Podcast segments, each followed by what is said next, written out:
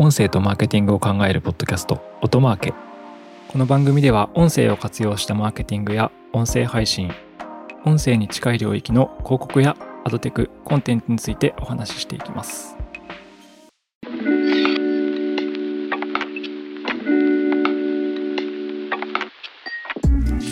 こんにちは音なるの八木大輔です。今回はですね、2023年の10月に IAB から公開されていたアメリカのポッドキャスト広告のレポートについてお話していきたいと思います。はい、レポートタイトルは US Podcast Advertising Revenue Study 2023です。はい、このレポートですね、まあ、IAB から出てるんですけど、アメリカのデジタル広告費のレポートなんかを出している団体ですね。日本で言うと JIA みたいな広告の業界団体なわけですが、毎年このレポート出てまして、で、それが今回最新版が公開されているという感じです。なのでこれを紹介していきます。が、まあ、ちょっとなんか変なことというか、なんか気になることがあってですね、このレポート、毎年ですね、5月ぐらいに出てるんですよ。で、実は2023年も5月に出てたんですね。なんですけど、なぜか今年は10月にもう一回出たという感じです。で、2023年のレポートなんですけど、皆さん今何月ですかというとこで、2023年ってまだ終わってないんですよ。なので、まあ、ちょっと奇妙なことに、このレポート、なぜかわかんないですけど、前のレポートから5ヶ月後にもう一回、過去数年を振り返って出し直すっていう感じのことがやられてます。ですので、まあちょっとなんかタイミング変だなと思いつつ、まあ最新版ということでまとめられているレポートですね。5ヶ月前のレポートよりも結構アップデートされたので、なんか調査結果が揃ったから出したのか、それとも今年以降は毎回10月に出すっていう方針なのかわからないんですけども、2023年はですね、予測値が出てます。なぜなら2023年はまだ終わってないからですね。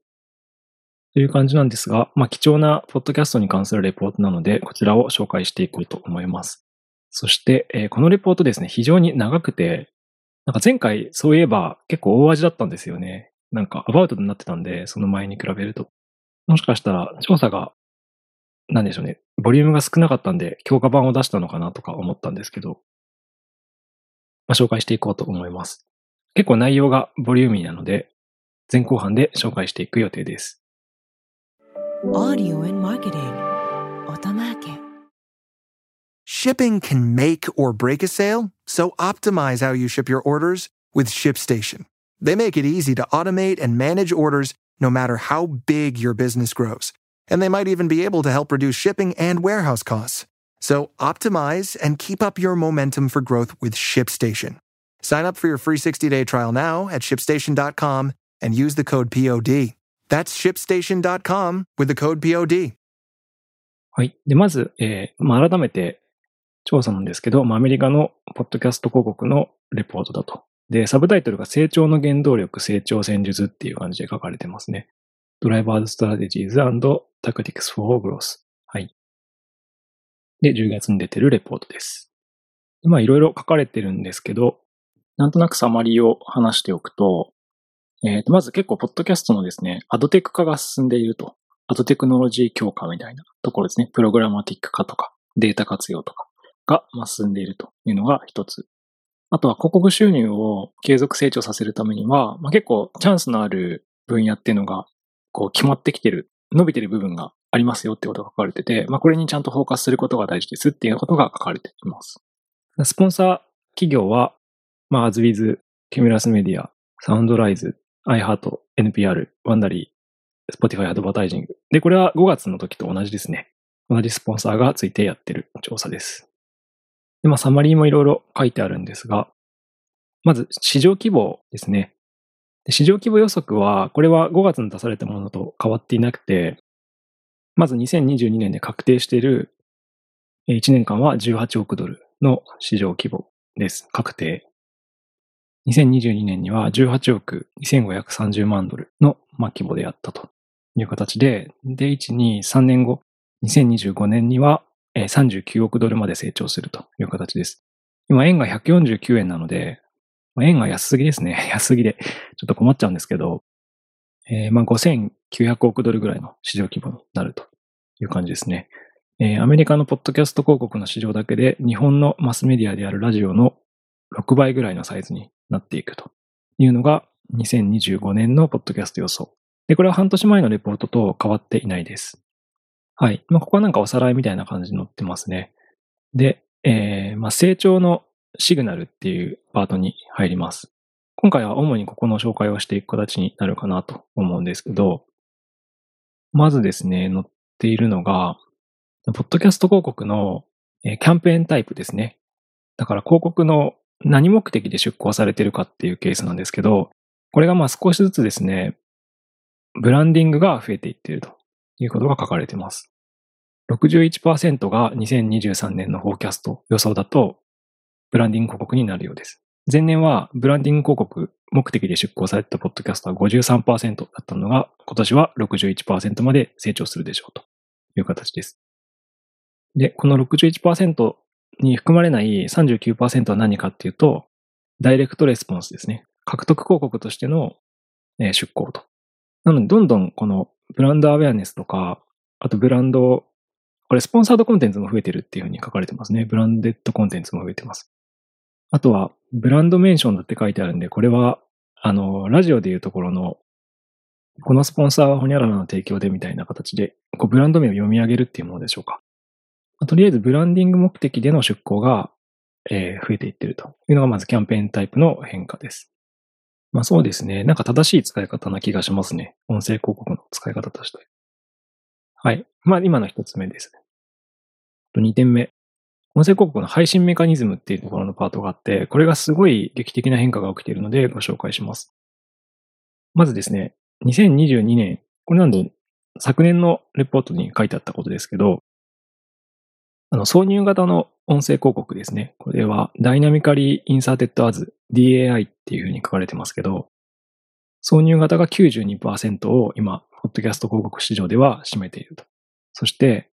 まあ、 baked-in って言われる、そのコンテンツ一体型で動かせない広告ですね。もう、その音源と広告が一体化してます。そしてそれを配信します。っていうものが8%しかないと。挿入型が92%。で、えー事前挿入型、ベイクドイン、焼き付けとは言ったりしますけど、が8%。これが2022年。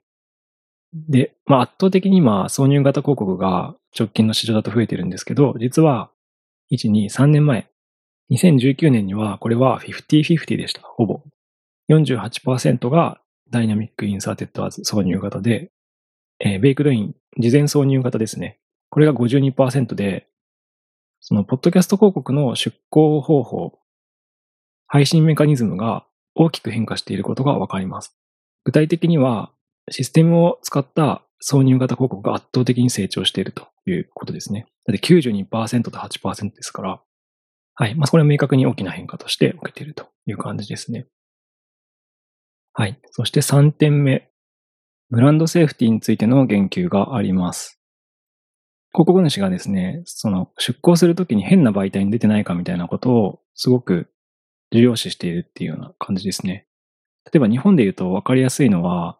あの、エロサイトとか、2ちゃんまとめとかにすごいハイブランドの広告が出てたらおかしいですよね。ブランドセーフティーが保たれてないって言えるんで、こういうデメンとの相性とか、おかしな媒体ないですかっていうところをすごく気にし始めてるっていうことが書かれてます。ブランドセーフティーと適合性の使用が、前年比でほぼ2倍に重要視されてるということが書かれてますね。で、ここでの余談なんですけど、なんかアメリカとかだと、あの、ポッドキャスト CMS のアンカーですね。あの、Spotify 参加のアンカーでも、実は挿入型広告がもう始まっていると。アンカーで配信してる人は、要は、ポッドキャストやってると広告入るんですよね。YouTube みたいに。ただ、あれがですね、まあ、究極結構カオスで、ポッドキャスト広告の質を落としてしまったんじゃないかっていうような話を、実はあの、海外のですね、某ポッドキャスト企業の偉い人と話したときにしたことがあって、この user generated contents ですね、UGC って言われる誰でも配信できるものっていうのは、まあ YouTube みたいにバンが強力に聞いてるもの、もうヘンテカな番組とかズルしてる番組は許さないですよ。あと、なんですかね、盗作コンテンツっていうのは許さないですよっていうのが徹底できればいいんですけど、もしかすると、ポッドキャストっていうのは今結構成長のただ中で、そこの重要性が再度見直されているのかなというふうに思いました。まあ、もしかしたらアンカーとかそういう部分の話があったのかもしれないですね。これは私の推測なので、このレポートに書かれていることではないです。海外のパートナーと話した時に出てきた話を思い起こしましたという感じですね。はい。で次、4点目です。はい。あまあ、大きな変化としては、ポッドキャストのですね、ターゲティングが大きく変化しているという話があります。ポッドキャスト買い付けのターゲティングが昨年なかったですね、デモグラフィック、年齢と性別、これが大きく成長してます。はい。まあ、ターゲティングタイプには何があるかっていうと、えー、ジオターゲティングですね。位置情報を、あと番組ジャンル、例えばビジネス系ポッドキャストだけとかですね。あとはデモグラ、今言ったように年齢性別。そして、あとオーディエンスデータオーバーレイって書いてあるんですけど、これはまあサードパーティーデータ仕様だと思います。これがあるのはちょっと奇妙な感じですね。はい。あとコンテクスチャルシグナル。なんで番組の中で語られた言葉、ビールって言葉が出てくるような番組はビールの話をしている番組なのでっていうような形のコンテクストターゲティング。そう、今5種類ありました。位置情報、ジャンル、あと年齢性別、デモグラフィックですね。そしてオーディエンスデータオーバーレイ、サードパーティーデータ、今の。はい。で、5点目が context targeting。で、この中で成長してたのがデモグラと、えー、 audience data overlay です。これが何を意味してるかっていうと、年齢性別でターゲティングできるポッドキャストの広告枠っていうのが成長してるんじゃないかというようなことがわかります。あ、で、どれくらい成長してるかっていうと、そう、デモグラが昨年は使用したことがあるっていうのは53%しかいなかったんですけど、これが85%まで成長していると。すごいですよね、これ。30%も増えてる。はい。あと、オーディエンスデータオーバーレイっていう、まあ、サードパーティーデータ仕様ですね。サードパーティーターゲティングするっていう。例えば、なんでしょうね。ラーメンが好きっていうサードパーティーデータがあったら、それを使ってデータを掛け合わせてですね、ポッドキャスト広告に配信する。これをやってるのが、えー、38%だった2022年から2023年の77%まで増加しています。これも約40%増えているという形で、このページが示すのは、ポッドキャストのデータターゲティングがかなり進歩していて、えー、成長しているということですね。これまでここがポッドキャストの課題ではあったんですけど、かなりそれができるようになっている、かつそこでやっぱり買われてるんだなってことがこのレポートだとわかります。やはり Spotify だったりとか、あの大手プラットフォーマーの力が強いかなというふうには思いますね。データを返せるえ広告枠です。まあ、つまり端的に言うと、ポッドキャスト広告のアドテック化が進んでますと。広告テクノロジーの強化が進んでますということが、如実に現れているかなというふうに思いました。はい。えー、続いて、ポッドキャスト広告の測定についてですね。ポッドキャスト広告、まあ、広告買うときって効果測定とかをやっぱりきちんと抑えてデジタル広告っていうのは出稿すると思うんですけど、この、効果検証をどうしてますかっていう話です。で、これはですね、いくつかの内容が書かれてまして、えー、アドデリバリーインプレッションカウンティングなので、配信数で計測しますとか、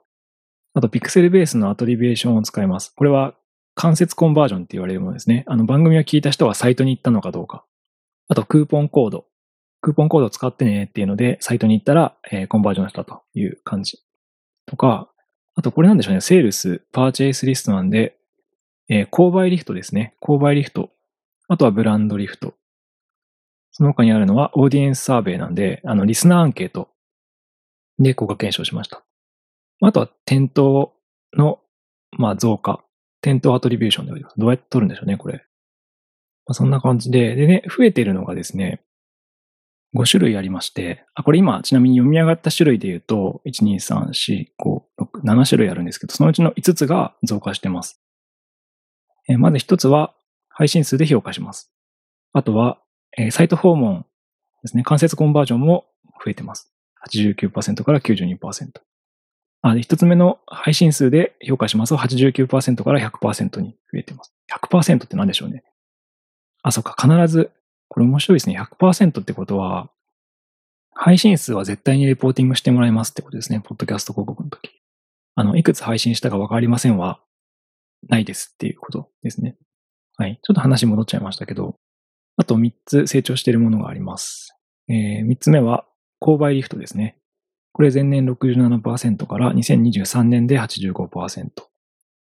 で、4つ目が、えー、オーディエンスサーベイ。リスナーにもアンケート取ったら67%。リスナーにアンケートを取る手法が67%から77%。そして最後は店頭来店の、まあ、アトリビューションですね。これ35%から38%、微増ですね。という感じで、ちょっとギュギュ詰め込んで話してしまいましたけど、特に成長率があるのが、配信数で評価しますっていうのと、あと購買リフトなんかが伸びてるかなというふうに思いました。はい。まあ、配信数に関しては、もうこれ、ポッドキャスト広告のレポーティングで回数報告するのは当たり前でしょってなってるっていうのと、多分ターゲティング配信が強化されてるって話があったので、なんか広告業界のブランディング広告だとオンターゲットリーチっていう指標というか KPI があってですね、例えば20代女性向けの商品の広告出稿だったら、その人が買ったかどうかの前に、めちゃくちゃその日本中の人た日本中の20代女性に当てられてるんですかっていうことをきちんと評価しますっていうこと。これがオンターゲットリーチで、もしターゲティングがきちんとできてるなら、まずは当て切るところまでできちんとやりましょうっていう評価になるんですけど、なんかこれがこの再生数をまずは100%にしていきましょうっていうことの成長に反映しているのかなと思いました。このあたりがブランディング広告として使われる目的の強化とも紐づいているのかもしれないです。はい。あと、面白いのが、これすごい面白いこと書いてあるなって個人的に思ったんですけど、あの、ポッドキャスト広告の注意力を測定評価しますかっていう質問でイエス、ノーが書かれてて、で、えー、広告主の78%は、ポッドキャスト広告のこう注意力、注意力ってアテンションっていう言葉を今、私注意力って訳してしまったんですけど、まあ要は傾聴性みたいな話ですね。ポッドキャスト広告ってやっぱ1対1で耳に直接届く広告なので、広告に対して聞いてると、その注意力を払っているというところを実は多くの広告主は評価しているということが書かれています。だって自己選択して再生ボタンを押して聞いているわけですから、なんとなく音楽のメディアに触れてたりとか、あとラジオのですね、今日なんとなくラジオ聞こうと思って流しっぱなしにしているのとはわけが違うんですよね。なんでこの傾聴性、アテンション、えー、注意力に関する評価っていうのは非常に重要だと思うんですけど、まさにそれが広告主にもきちんと評価しようとして見られているということが示されています。はい。あとは割と実務っぽい話になりますのと、まあ、2022年までのデータの集計なんですけど、ポッドキャスト広告枠で多い長さですね。秒数です。秒数は、えー、16秒から30秒という広告枠が一番多いとされています。2022年の最新で50%の枠が16秒から30秒です。まあ、これはですね、まあ、2つ理由あるかなって思うんですけど、もしかしたら繋がってるかもですが、まあ、一つは Spotify の音声広告の尺数が30秒以内という仕様なので、なので16秒から30秒以内で収まるように作ることが多いだろうなというのが一つ。あともう一つは、どちらかというとこちらが根源的だと思いますけど、アメリカのあのラジオ CM って、日本だとね、20秒とか多いと思うんですけど、30秒がベースなので、なので、まあ、30秒以内っていう仕様で、えー、半分の枠が作られているのかなというふうに思いました。ちなみに次に高いのは、60秒以内の枠が35%の在庫となっているという感じです。なのでまとめると、一番多いポッドキャスト広告の長さは30秒以内、16から30秒、50%。次が31から60秒、これが35%という形ですね。まあ、これは2022年までのデータなのと、まあ大体その通りだよねっていう感じかなと思います。あとは広告位置の話、今のと関連するんですけど、広告位置っていうのは、あの、広告がエピソードの頭に入るのか、中間に入るのか、お尻に入るのかって話ですね。これはあの、プレロール、ミッドロールっていうような言葉を使われたりするんですけど、まあ一番多いのはミッドロールですね。中間。これが66%。で、え2番目に多いのがド頭に入る31%。プレロール。最後がポストロールの4%です。そうですね。なんかあんまり大きく前年から変化はしてないですね。中間が66、頭が31、お尻が4。なんでやはり依然としてポッドキャスト広告はミッドロール、中間の広告枠が多いのかなという感じです。で、最後このパートの最後になりますけど、まあ、価格モデルですね。ポッドキャスト広告ってどういう価格体系になっているのかっていうところで言うと、えー選択肢としてはコストパーサウザント、1000配信あたりのコストですね。まあ、これ1000で割ると広告の1案価になります。あとシリーズオーナーシップ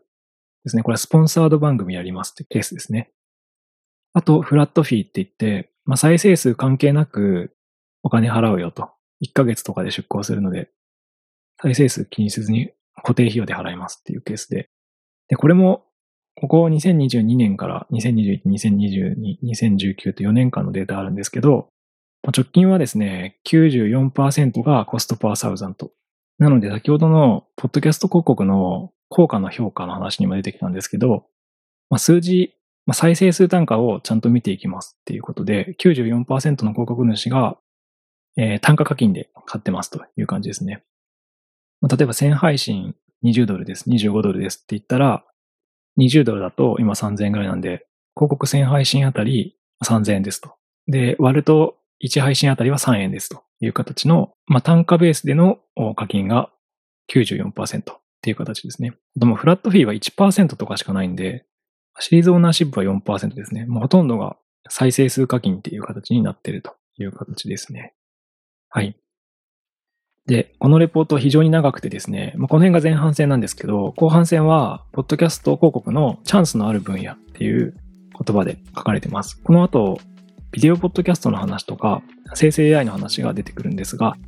後半でまた配信していきたいと思います。ちょっと駆け足で前半戦なぞってみたんですけど、そうですね、これまでの調査でなかったことで言うと、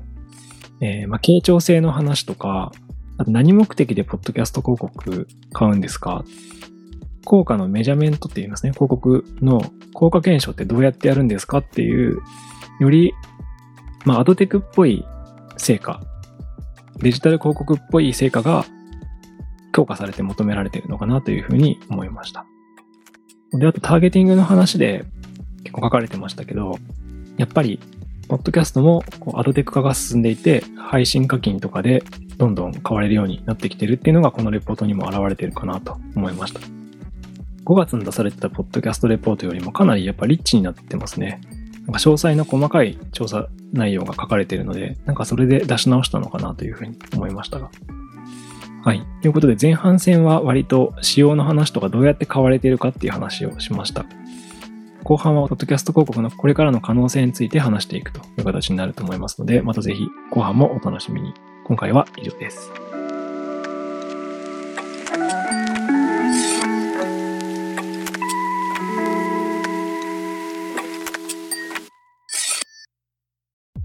音声とマーケティングを考えるポッドキャスト、音マーケ。Apple Podcast や Spotify など、ポッドキャストのプラットフォームのフォローボタンを押して、ぜひ購読をしてみてください。定期的に有益な情報をお伝えできると思います。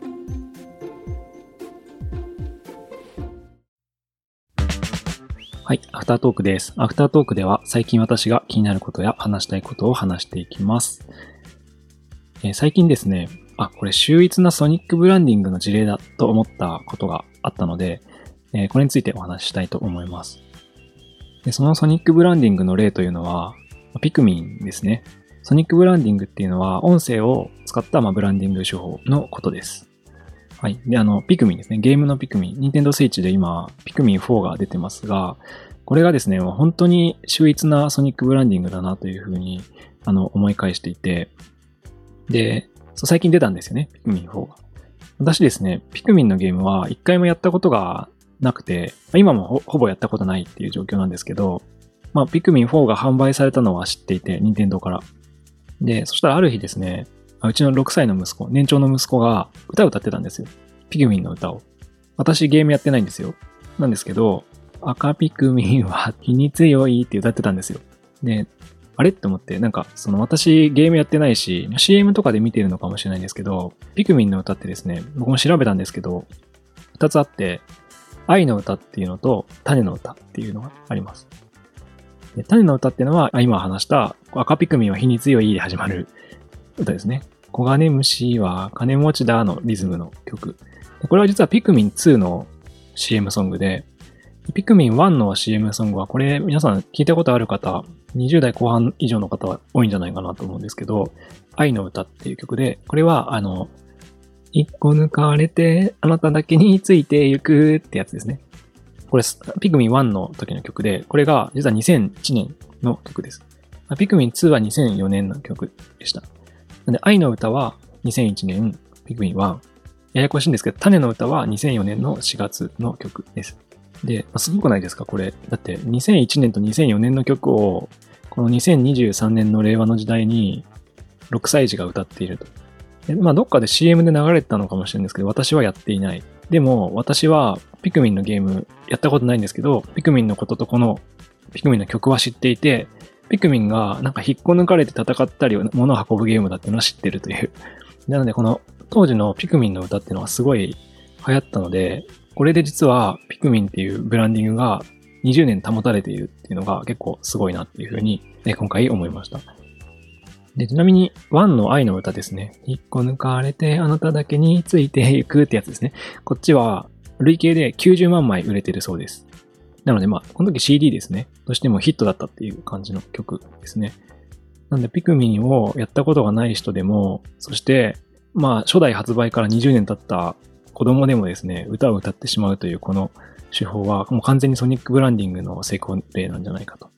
で、ちなみにこの歌から興味を持って、今、体験版があるんですよ。Nintendo Switch で、クミン4の体験版が出ていて、プレイできるので、まあ、実際に実はですね、あの、先週ぐらいからやってみています。そう、やってみてるんですけど、ま、あれですね。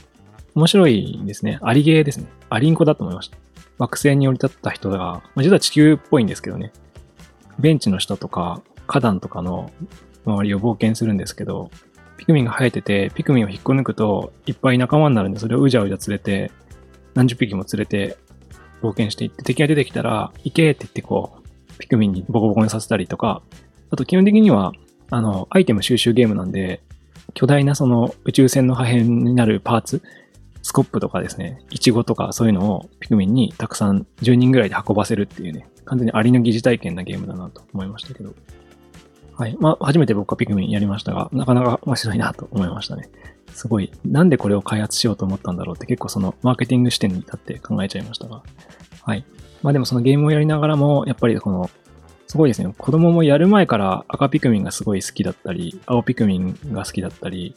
認知してるわけなので、まあ、そういう意味でもすごいソニックブランディングのめちゃくちゃ成功事例、歌を使った成功事例なんじゃないかなというふうに思ったので、えー、お話しました。ちょっとピクミンのですね、経験値は私は低いので、ピクミンのすすめとかもしあったらまた教えていただきたいなと思いました。はい。という感じで、えー、今回はピクミンから見るソニックブランディングの事例ということでお話ししました。アフタートークは以上です。